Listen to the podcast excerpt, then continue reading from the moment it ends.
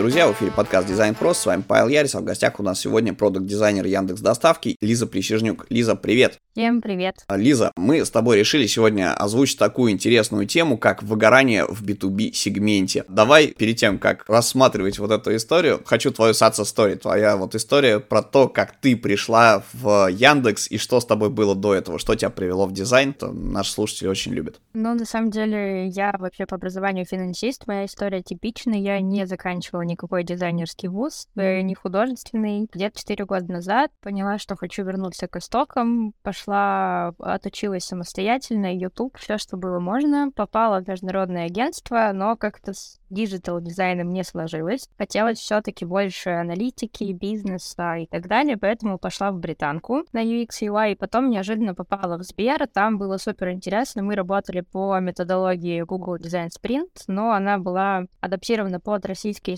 СНГшный рынок, и так получилось, что мы развили лабораторию Growth Lab. Я поработала, наверное, с 15 продуктовыми командами от B2B до B2C, ну, в общем, были разные истории, и потом попала, собственно, в Яндекс. Вот, сейчас занимаюсь B2B-шным продуктом, называется он Магистрали, это сложный логистический сервис. Являемся частью Яндекс Доставки. Супер, объем э, команд, в котором ты переработала, мне кажется, это просто люди за жизнь столько не меняют. Да, но это было интересно, особенно в Сбере, потому что ты там за две недели выдаешь какие-то готовые решения, да, и ты должен быстро переключаться. Это супер помогло развить, на самом деле, и бустануть насмотренность, какие-то знания от B2C до детских приложений, какие там есть механики. В общем, да, это было супер прикольно, но произошло то самое выгорание, поэтому пришлось сменить немножечко. Давай обсудим историю про то, а почему же все-таки на B2B проектах люди выгорают? Вот э, как ты считаешь, э, что самыми главными причинами является?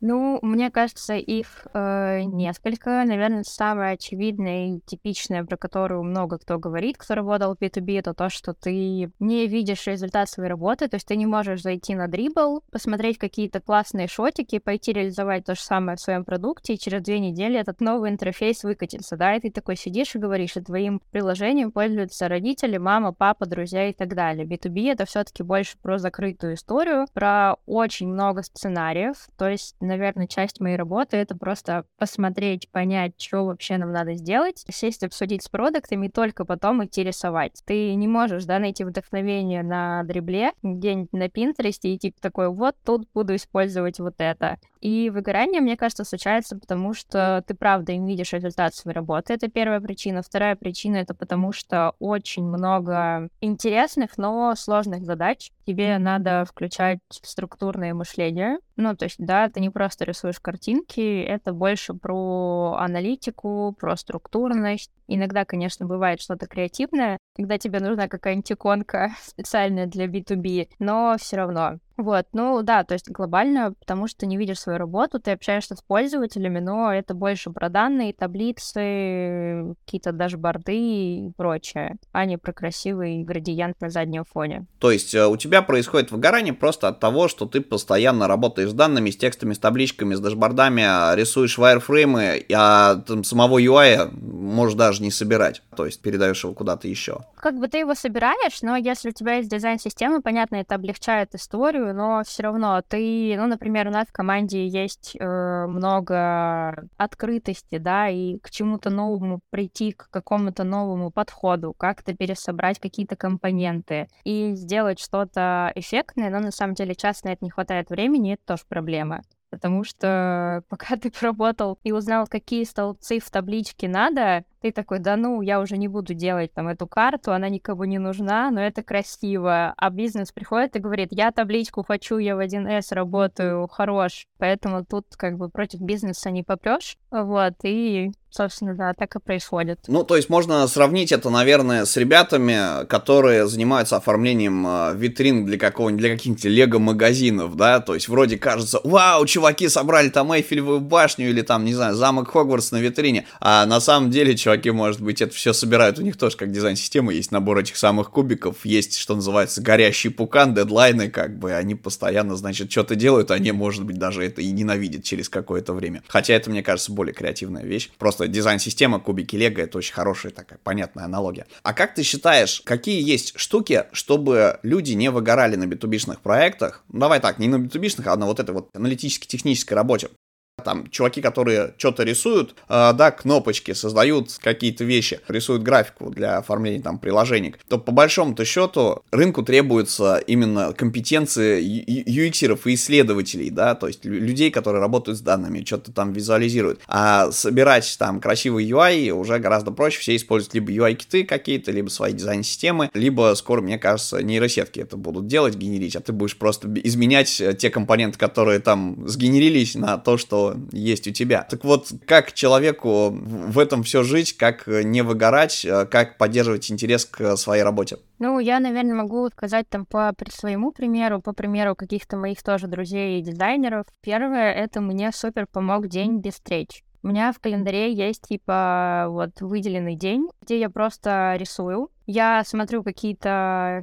читаю статьи, ну, то есть у, у меня нет бесконечных созвонов, я не хожу на встречи, и этот день я обычно провожу дома потому что я устаю от постоянной коммуникации. Это на самом деле бывает сложновато. Второй момент это, наверное, очень типичный, но всем понятный поддерживать э, себя терапией, каким-то спортом, встречами с друзьями. И здесь важен тайм-менеджмент. То есть, если вы приходите...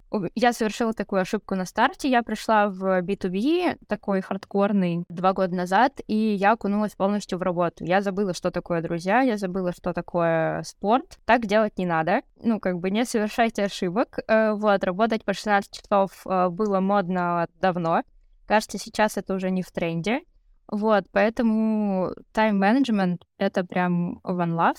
И там четко в 19.30 говорить, ребята, я домой, у меня, не знаю, спорт, семья, собака — это, наверное, главное. И постоянно себя какими-то новыми эмоциями подкреплять. Даже путешествие в загородный отель в Подмосковье — это уже переключение твоей менталочки от постоянных дашбордов, анализа данных, потому что иногда ты просто просыпаешься и такой, а как мне оформить этот график? Я не знаю. Вот чтобы такого не было, просто куда-нибудь уезжать и менять картинку супер помогает. А если говорить про рабочие активности, то есть менять картинку и отключаться, это супер важно. Ну, то есть на самом деле, не знаю, вот я как человек, который долго просидел с Нового года, там, условно говоря, на попе, а, делая кучу-кучу всякой истории там по подкасту, меня вытащили просто ребята тут на дизайн выходные, вот где мы там писались, и я приехал с кучей эмоций, хотя, в принципе, я там работал, то есть я там тупо писал подкаст, не вылазя из э, коморки, где нам оборудовали студию. При этом я кайфанул, просто тупо потому, что я делал работу в другом месте. Как считаешь, насколько важно то, что в технологических компаниях есть куча разных зон для работы? Ну, то есть, что у тебя не кабинет какой-то, а ты можешь взять ноут, пойти, вот как сейчас со мной на каких-то качельках на креслице записываешься, да, там, посидеть, э, пойти э, сменить локацию и так далее. А, да, на самом деле офис делает вообще половину э, твоего рабочего пространства. У нас, например, есть какой-то тут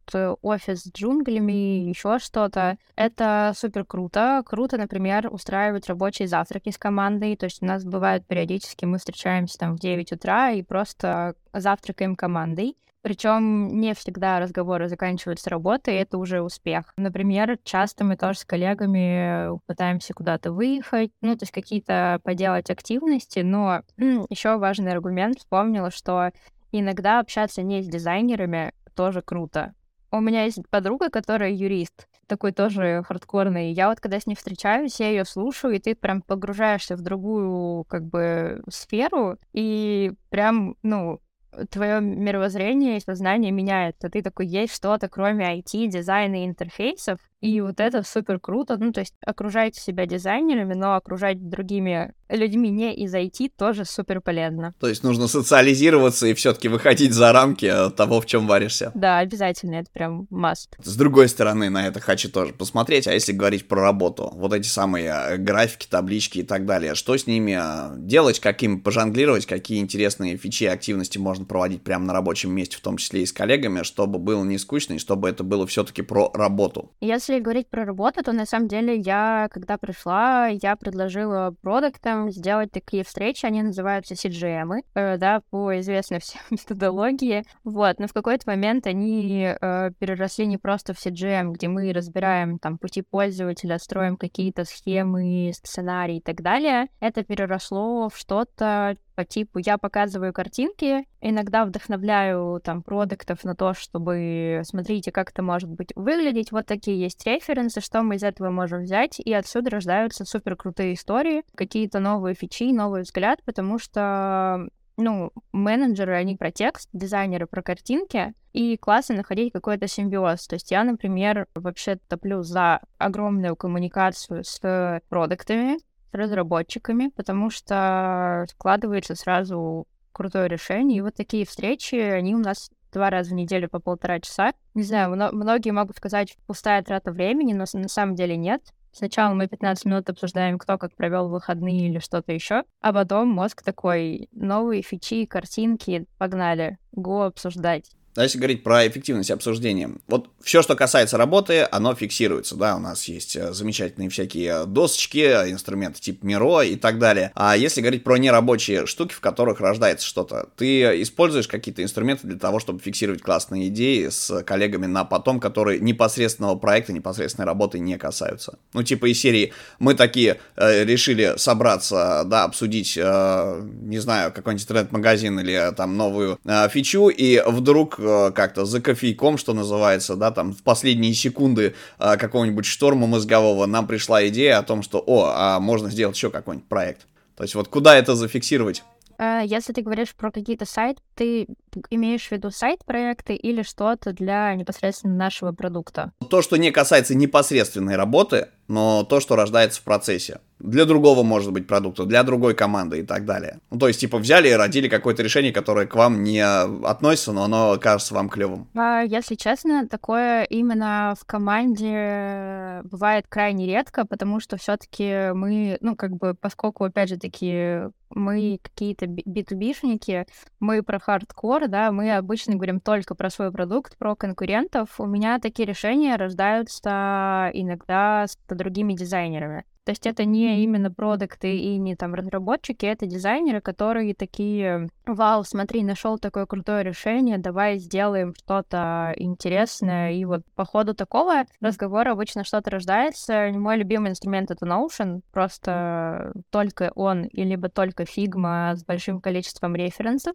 Вот, наверное, каких-то вау новых инструментов я точно не использую, поэтому как-то так. Окей, ладно. А если ты просто произнесла новые инструменты и меня триггернуло на тему нейросеток, используешь ли ты нейросети в своей работе? Если да, то как? Как это встроить в процесс продакшена какой-то? И какие? А, да, использую. На самом деле, где-то год назад я познакомилась с девушкой, которая рассказала мне, что она на тот момент работала в ТикТоке, и она говорит, вот, мы используем, я как художник, э, и в работе иногда использую там AR, нейросетки и прочее. Я такая, блин, вау, что-то интересное, модное, хочу тоже быть в тренде. Типично для дизайнера. Вот, э, я попробовала залететь в NFT, я поизучала, там, не знаю, Твиттер, комьюнити, как это все работает, загрузила пару своих работ, поняла, что это отдельная работа, это отдельная соцсеть, ты должен прям в этом жить, и такая, думаю, ладно, пойду изучать нейросети. Да, и нейросети, например, вот сейчас для одного проекта это там сайт-проект для создания кофе по кофемашинам и вот все, что связано с этой историей. Э, я использую нейросетки как э, фон для приложения, как какие-то картинки, референсы, с которых потом, например, иллюстратор может что-то перерисовать. То есть, на самом деле, я даже писала пару статей на эту тему, они должны скоро выйти. Э, как я использую нейросети с конкретными примерами и в интерфейсах, и не в интерфейсах. Это супер интересная тема мне кажется, отдельная просто, где можно сделать такой глубокий заход. У людей просто иногда взрывается мозг. Когда я рассказала своей маме, я говорю, смотри, нейросеть, технологии. Был, конечно, шок-контент. Когда напишешь статью, присылай, пожалуйста, мы на нее дадим ссылочку в наших соцсетях, будет интересно почитать. Хорошо. А, я просто вот пытаюсь сгенерить, подумать, как это впендюрить в продакшн. В теории все понятно. Что-то нагенерил, что-то поменял, куда-то поставил к себе. Но а, пока вот как-то именно сам процесс э, не, не, не складывается, потому что я этим не занимаюсь. Я, так сказать, динозавр этого, как бы, вот, слишком, э, я слишком бабушка и iPhone для того, чтобы с этим подружиться и, и дружить каждый день. Но мне кажется, что, что можно делать? Чат GPT, например, какой-нибудь может генерировать тексты. Э, Миша Никипелов был у нас э, в одном из выпусков, рассказывал, как он пишет, да, занимается UX-копирайтингом, улучшает его на английском языке для всяких приложений. Я думаю, что можно для всяких анбордингов иллюстрашки рисовать, генерировать, да, как бы ребятам, которые cg можно генерить какие-то референсы, да, на тему уже с какой-то композицией, что-то там дорисовывать, перерисовывать, но как бы вот да, дальше у меня на этом все. То есть мои знания о мире нейросеток на этом кончаются. Если бы говорить про процесс встраивания в продакшн, то в, в каких местах ты это можешь использовать и как это там подружить? Ты можешь чуть-чуть описать процесс, например, типа я сгенерила картинку, а дальше я с ней делаю вот то-то, то-то, то-то. Uh, да, ну вот ты перечислил на самом деле такие самые популярные кейсы и идеи, где можно использовать нейросети. Ну, например, да, есть инструмент по созданию прототипов для сайта. То есть ты пишешь какие-то ключевые слова, там йога-студия, не знаю, пилата, что-то такое, и тебе нейросеть выдает готовый сайт. Ну, то есть, типа, он очень похож на блоки из тильды. Очень многие с этим работают, да. Понятно, что на первых этапах это может быть как референс, но это хорошая база, если, например, ты начинающий дизайнер, да, у тебя есть какой-то страх белого листа, что в целом нормально и типично, то как бы можно использовать нейросеть. Еще ты назвал про текстовые нейросети. На самом деле Notion недавно тоже выпустил клевое обновление, где тоже можно писать описание. Я, например, часто использую для каких-то плакатов, идей или еще что-то, если мне хочется после работы покреативить. Конкретно я использую например, у меня в голове есть какая-то задача. Вот одна из последних — это придумать иллюстрации для одного проекта. А, у тебя как бы есть понимание, как это должно выглядеть. Есть много инструментов, которые позволяют тебе писать описание. Ну, то есть, если ты даже не умеешь сам писать описание на английском, ты такой идешь в Google переводчик, потом у... я использую Midjourney, такой автоп, вот, потому что, мне кажется, она самая популярная, самая понятная, самая простая. Э, с помощью определенных ботов э, пишу какое-то описание, дальше вставляю это в Discord, где находится Midjourney, и мне э, нейросеть такая выдает какой-то крутой объект, и дальше я могу это доработать либо в Procreate на iPad, либо просто начать вырезать прям фигме там, с помощью масок, пера и так далее. И просто вставляю либо на ландос, либо отдаю это заказчикам и говорю вот так и так. Если хотите, можете пойти в 2D, 3D, вот вам рефы, как я это вижу. Э, но это тоже, на самом деле, отдельная профессия, на мой взгляд, которая должна там в будущем в целом стать, наверное, отдельной. Ну и мне кажется, что нейросеть должна снять какие-то рутинные задачи с дизайнера и позволять дизайнеру именно креативить, да, а не рисовать вайфреймы в ближайшем будущем. Это уже возможно, но как минимум, вот, возможно, это тоже избавит от выгорания. Мне, мне кажется, обратная история, то есть рутинные задачи как раз креативные снимутся, условно креативные, да, то есть будет что-то допиливаться, а дизайнеры пойдут именно в исследовательскую часть, в работу с данными, э, да, в мышление и в человеческую эмпатию. Хотя про человеческую эмпатию мне что-то говорит, что боты так разовьются, что скоро боты будут гладить меня по головке, если мне нужно будет обратиться в службу поддержки, рыдать, имитировать плач и так далее. Окей, а, давай вернемся вернемся в историю про построение карьеры, выгорание 2 истории. Если говорить про то, как... Да, давай, давай так, раскрой тайну. Как попасть, проли, пролезть в B2B сегмент тем дизайнерам, которые хотят этим заниматься. Какой скиллсет для этого необходим, на что там больше смотрят. Именно вот вроде бы B2B, B2C, стек технологий один и тот же, а собеседуют по-разному. Ты знаешь, наверное, Тут э, может быть несколько вариантов, как пролезть, как ты сказал, да. Первый вариант это, наверное, выйти, ну, из B2C, что, собственно, логично, да. Возможно, есть такие люди, которым надоел B2C, и они такие, я хочу работать с огромным набором данных, видеть там какие-то вау-таблицы и улучшать жизнь миллионы за, кулис, за кулисами, скажем так, да, а не на дребле. Э, второй момент — это понять для себя, ну, зачем мне B2B. На самом деле, это в первую очередь надо задать себе вопрос, каким дизайном я хочу заниматься и что я хочу делать в B2B. потому что это правда отдельная прям вообще история, это отдельный мир, на мой взгляд. Э, если говорить про скиллсет, то это точно работа с данными, это работа с текстом, то есть э, иногда в какие-то моменты софт-скиллы, на мой взгляд, должны преобладать,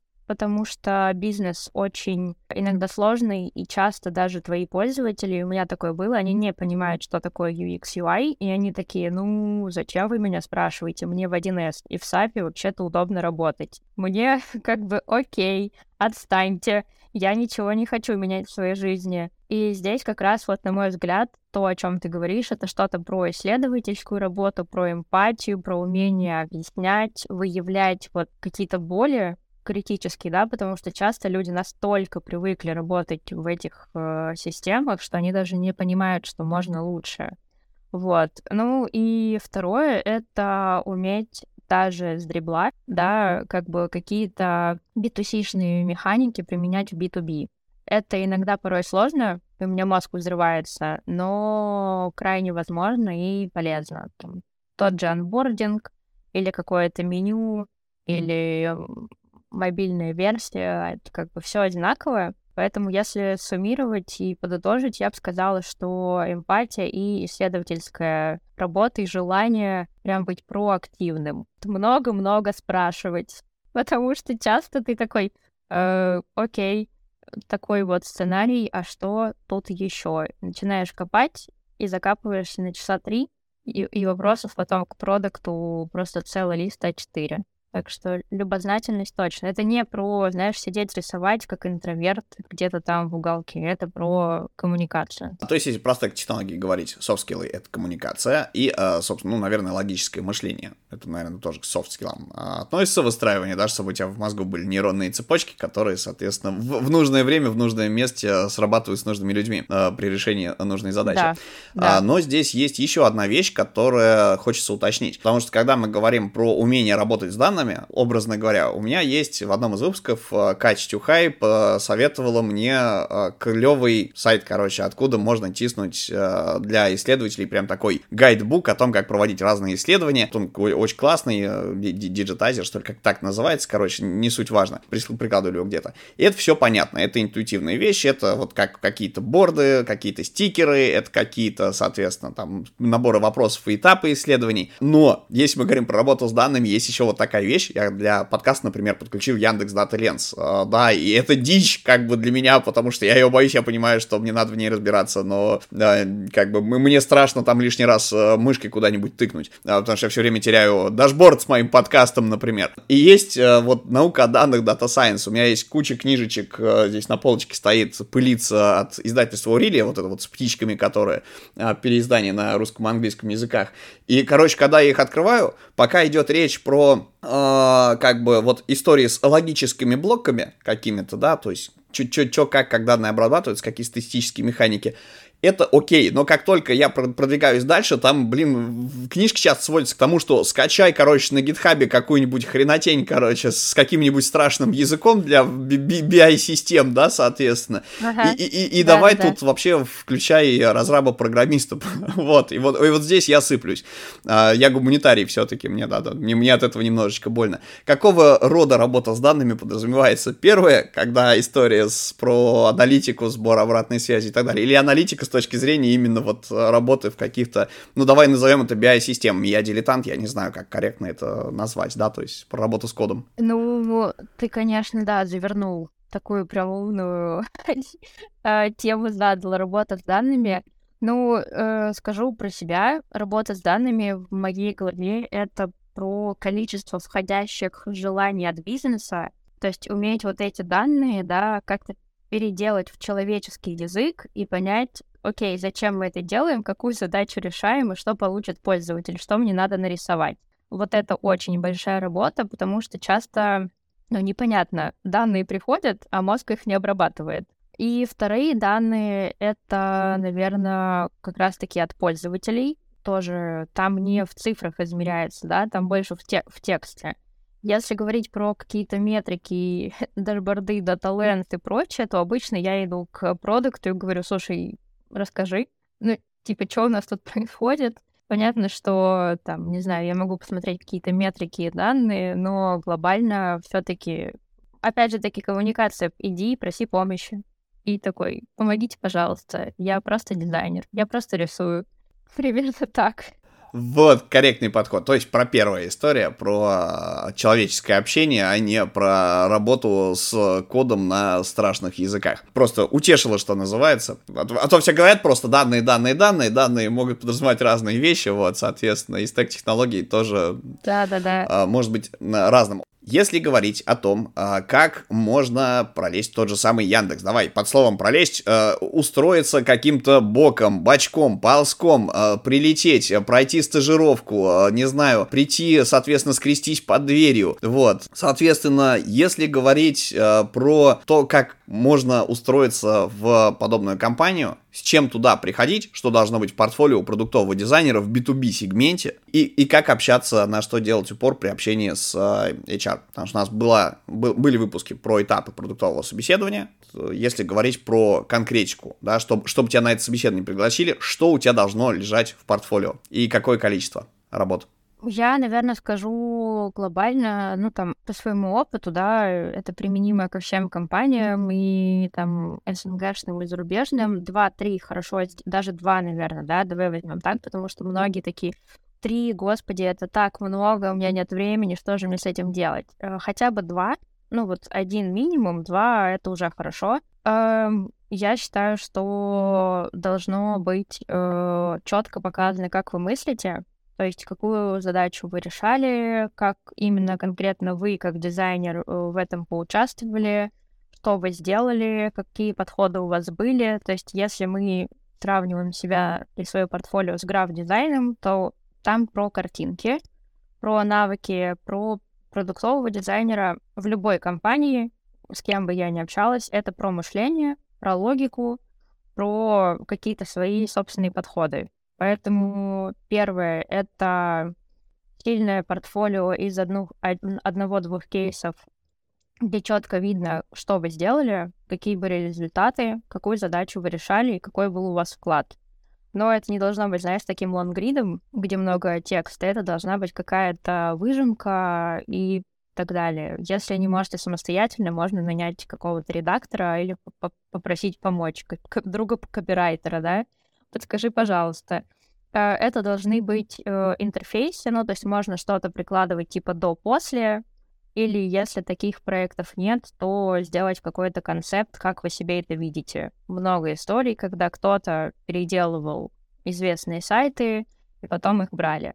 Как конкретно попасть в Яндекс? Честно, как-то я откликалась и сама на вакансии, и просто какие-то у меня здесь были знакомые. То есть это такая, на мой взгляд, не лотерея, но у каждого человека свой путь. Если вы хотите в Яндекс, у меня есть пару историй, кто через друзей присылал какие-то видео, фотки и так далее по улучшению продукта, и их потом там брали. Вот, то есть все средства хороши. Если есть дизайнеры, или кто-то в Яндексе, пробуйте через них. А если никого нету, то просто подаваться, приходить на какие-то метапы. В последнее время Яндекс очень много где участвует. У нас много всяких активностей, знакомиться с людьми, знакомиться с HR и уметь себя красиво презентовать и продать себя как продукт, как проект. Ну что ж, отлично. А, то есть, а если говорить про твой персональный опыт, про отклики, это тоже, мне кажется, важный момент. Ты говоришь, что это были разные точки контакта. То есть, в теории, в теории можно открыть э, вакансии Яндекса и откликаться на все интересующие вакансии. То есть, это для HR не смотрится странным, что чувак хочет одновременно и проектом, и там, э, допустим, коммуникационным дизайнером, и э, там UX-ером, и там кем-нибудь еще. Не, ну это, это странно, если ты как бы э, продукт или там UX UI дизайнер, ты откликаешься на коммуникационного дизайнера, продукт менеджера, исследователя и да, давай там еще разработчика какого-нибудь бэкэндер, это странный э, skillset, да? это что-то такое типа Ну вот складывается так, да, например, имею студийный опыт, который плохо масштабируется на продуктовые команды, да, там э, граф дизайна, да, коммуникационный дизайн, там чуть-чуть промоушен, и вот это все, если суммировать, хочется и, и то, и другое, и третье, и я вот такой красивый, но заниматься придется чем-то одним, и, соответственно, будет ли плохо, если я и, и сюда, и туда, и вот, ну, давай, пускай это будет дизайн, пускай это будет дизайн коммуникационный и э, дизайн а, там про UX истории, ну, какой-нибудь support дизайн системы, например. А, мне кажется, да, это странно, потому что, опять же таки, мы говорили с тобой про портфолио, и, э, ну, я придерживаюсь лично той истории, что если ты продукт-дизайнер, пиши про продуктовый дизайн и делай портфолио с упором на это. Да, ты можешь написать, ну, типа там, а вот иногда я рисую иллюстрации. Вот, ты можешь это красиво преподнести. Я бы все-таки откликалась на одно направление и держала фокус на одном направлении, но, например, в разные департаменты, там, и в еду, и в лавку, и куда-то еще. А потом, например, допустим, все успешно, круто, классно, и ты в какой-то момент, там, через полгода, год работы говоришь, ребят, хочу заниматься еще вот этим, а могу там вот это. И надо обязательно говорить на собесах, что ты умеешь. Ну, то есть, вот, а еще я там иллюстрации иногда рисую, потому что вот в моем продукте этого не было, например. Это тоже очень ценится и производит э, вау-эффект. Ну, то есть я такая печенька на шведском столе, но с мясом, с сюрпризом. Ну, что-то типа такого, но фокус точно на одном, не распыляться. А когда ты попадаешь в компанию, вот тут уже можно разыграться. Причем в любую компанию, тут, мне кажется, ты когда себя зарекомендовал, уже волен делать, что хочешь и что умеешь пределах разумного. А если говорить про трек роста, понятно, что все люди разные, а люди растут по-разному, с разной скоростью, с разным количеством компетенций. Вот про рост, так, на самом деле, два вопроса, да, это средняя скорость развития в продуктовой команде, в работе над продуктом, это тоже сложный вопрос абстрактный, потому что продукты разные, команды разные, да, да. вот. То есть, ну, в среднем, сколько человек растет, а, придя для примера, то есть ты приходишь э, джуном в контору, какую-то контору, э, за сколько, по идее, нормальный трек развития, чтобы дотянуться до, ну, пускай медла, Вопрос, что есть джун, что есть мидл, и как быстро происходит рост. Это вопрос номер раз. Второй вопрос — это куда можно развивать карьеру. Потому что если ты дорос какой-то команде э, до определенного, так сказать, грейда, да, и тебе хочется двигаться дальше, решать какие-то другого уровня задачи, может быть, использовать другой софт, может быть, переключиться на что-то еще, как раз стать тем самым коммуникационным, например, дизайнером. Но беда в том, что в конторе, например, на текущий момент вот взяли все стартапы внутренние, закрыли, все команды укомплектованы, и просто тебе некуда сунуться. Вот э, кем еще, кроме дизайнера, может стать дизайнер продукта?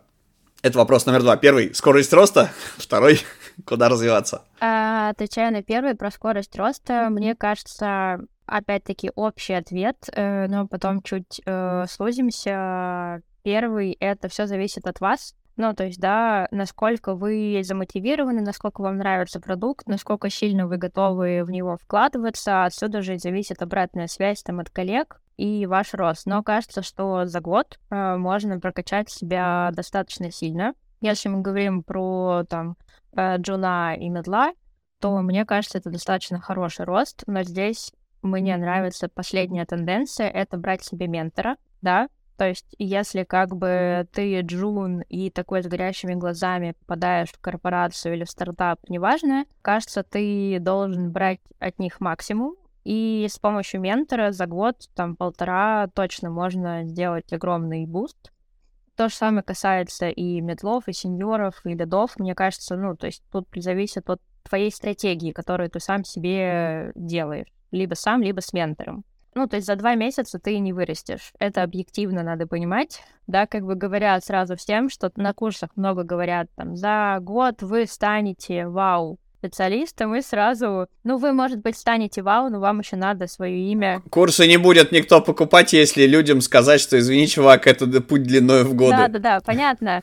Но все равно ты должен как бы понимать, что это дли- длинная дорожка и длинная стратегия. Если говорить про второй вопрос, куда можно развиваться продуктовому дизайнеру, ну, как ты уже сказал, можно стать коммуникационным дизайнером, можно пойти делать сайты на тильде, опять-таки какие-то креативные вау, возможно, если тебе сильно хочется. Дальше это про продукт менеджмент, ну, то есть, да, часто дизайнеры, особенно такие, которые больше в аналитику и разработку, они идут в продукт менеджмент или в project менеджмент. И еще знаю очень многих коллег, кто у кого опыта побольше, у них такая э, траектория. Первое — это человек идет и становится менеджером, то есть дизайн-менеджер, да, кто именно про менеджмент, про рост команды, про мотивацию, про какое-то улучшение. Он уже не рисует, он занимается такими процессами. И второе направление — это просто, ну, если, например, вам не нравится учить других людей,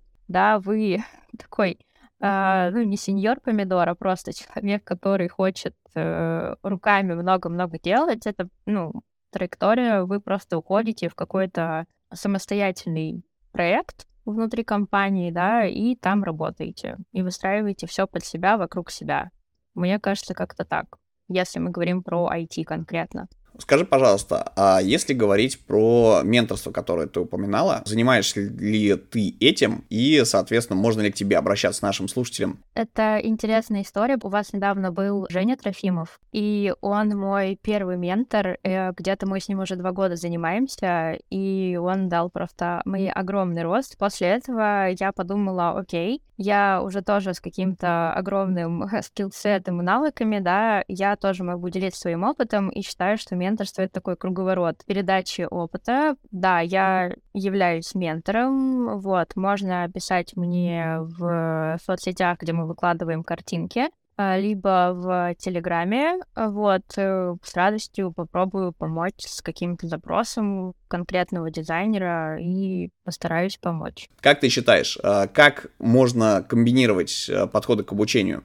Потому что если говорить, извини меня, понесло в онлайн-образование, есть те самые курсы, про которые ты говоришь, которые обещают, что за год человек станет там супер-мега-специалистом. А на самом деле до джунат не все далеко дотягивают, да даже просто курс не все далеко проходят, потому что люди занимаются вот без того, чтобы им кто-то стал, дал по башке, если дедлайн не соблюден, а люди многие там, не знаю, занимаются раз в полгода, а, да, как бы вот есть такая боль. С другой стороны, в офлайн обучении, да, то есть когда у тебя есть дедлайны, ну, пускай будет даже онлайн, а, да, и когда тебе надо шевелиться и так далее, то есть как бы человек занимается чем-то еще, ему не всегда удобно вовремя там приходить на какие-то миты, да, соответственно, да, на какие-то вот истории с коннектом и получать или да, давать обратную связь. И, э, естественно, человек это делает на скаку зачастую, вот, не знаю, там, работа сделана, да, круто, он чему-то научился, это супер, вот формат интенсива, например, какой-то. И э, это сработало, да, как бы, но это сработало в малой степени, потому что если ты этим каждый день не занимаешься, соответственно, ты эту квалификацию теряешь, знания забываются. Как э, соединить эти две штуки, по-твоему, можно было бы, погенерить идеи? И какой из подходов, как ты считаешь, более предпочтительный для тех, кто вообще не в теме, а начинает осваивать что-то новое? То есть э, покупать какие-то курсы длинные, или все-таки это история про интенсивы, про короткие, где ты получаешь ползнаний, э, вот, но, но потом его можно потерять, потому что ты идешь на следующий интенсив по другой теме, например. Э, мне кажется, что тут, наверное, а, зависит от человека. Понятно, да, что ему ближе. Мне, например, формат интенсивов вообще не близок. Я потом просто выгорю и скажу, да все, отстаньте. Так было, например, с 3D-дизайном, да, я там фигачила его месяц, потом забыла, хотя мне очень нравилось. У меня много чего не получалось, я думаю, все, нет, я больше в это не вписываюсь. То есть здесь задать себе вопрос, какой темп э, курсов и какой результат я хочу получить после этих курсов. То есть кому-то просто в кайф изучать что-то новое и не применять это потом, да, ну типа человек так мозги, может быть, не знаю, прокачивает. Но все таки я сторонник больше того, что идите на то обучение, которое вы сможете применять в работе. Вот, например, у меня был случай, там еще когда я работала в Сбере, мне нужно было изучить методологию Jobs to be done более предметно, да, и я как бы пошла вместе со своим менеджером на курс Вани Замесина. Мы его прошли вместе, и потом эти знания сразу применили в работе. То есть это, наверное, самый эффективный способ работы и прокачки себя. У меня последний вопрос. Порекомендуй, пожалуйста, что-нибудь нашим слушателям. А, что-нибудь для вдохновения. А, я тут недавно выписывала себе книги, которые повлияли на мой визуал, или которые я готова, наверное, пересматривать, и они стоят у меня дома. А, первое — это 100 идей, которые изменили графический дизайн. Это просто большая-большая книжка с картинками, которые можно смотреть и вдохновляться. Я выцепила ее давно в музее Tate в Лондоне, но она вроде доступна онлайн, поэтому попробуйте заказать, она вау. Еще одна книжка этого «Эволюция графических стилей» от э, как-то что-то типа викторианской эпохи то ли до хипстеров, то ли до настоящего времени, ну тоже что-то такое. Она тоже очень красивая и про вдохновение, про эстетику. И недавно я посмотрела фильм про Кусаму. Наверное, все видели э, нашумевшую коллаборацию типа Louis Vuitton и этой художницы японской. Вот, есть фильм на, на кинопоиске про нее. Меня разорвало мозг, и мой визуал про то, как она создавала свои картины. Поэтому, если хочется вдохновения, особенно тем, кто работает B2B или просто в продукт-дизайне, welcome посмотреть этот фильм и эти книжки. Тетеньку зовут Яюи Кусамы, я загуглил. Да-да-да-да-да.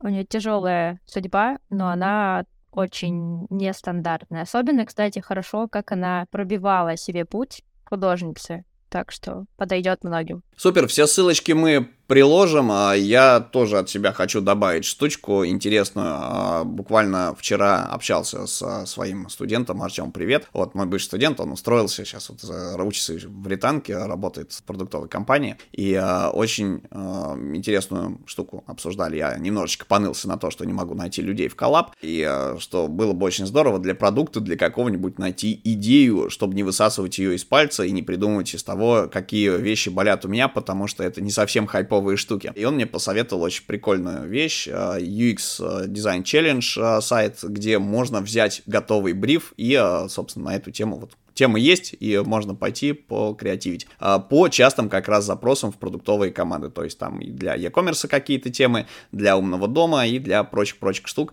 а, которые, в принципе, максимально, что называется, хайповые. Ссылки все приложим. Лиза, огромное тебе спасибо, что пришла, приходи, пожалуйста, еще. А, я думаю, что есть масса тем, на которые можно пообщаться, да, про продукт. Сегодня мы так поговорили, ну, человеческим языком, что называется, а было бы круто про продукты, про методологии, про какие-то конкретные кейсы поразбирать, э, тоже было бы очень здорово. Э, мечтаю вообще собрать всех э, ребят из продуктов, которые к нам приходили, и устроить какую-нибудь такую микроконфу или дискуссию, вот, чтобы все поделились своим опытом. Но это в будущем. Если что, я с удовольствием приду. Спасибо за подкаст. Было очень круто. Особенно твоя идея про UX Challenge, что-то такое. Кстати, очень клево подойдет для портфолио. Если вы не знаете, с чего начать, идите за такими идеями и, и делайте портфолио. Спасибо. Пока-пока. Пока-пока.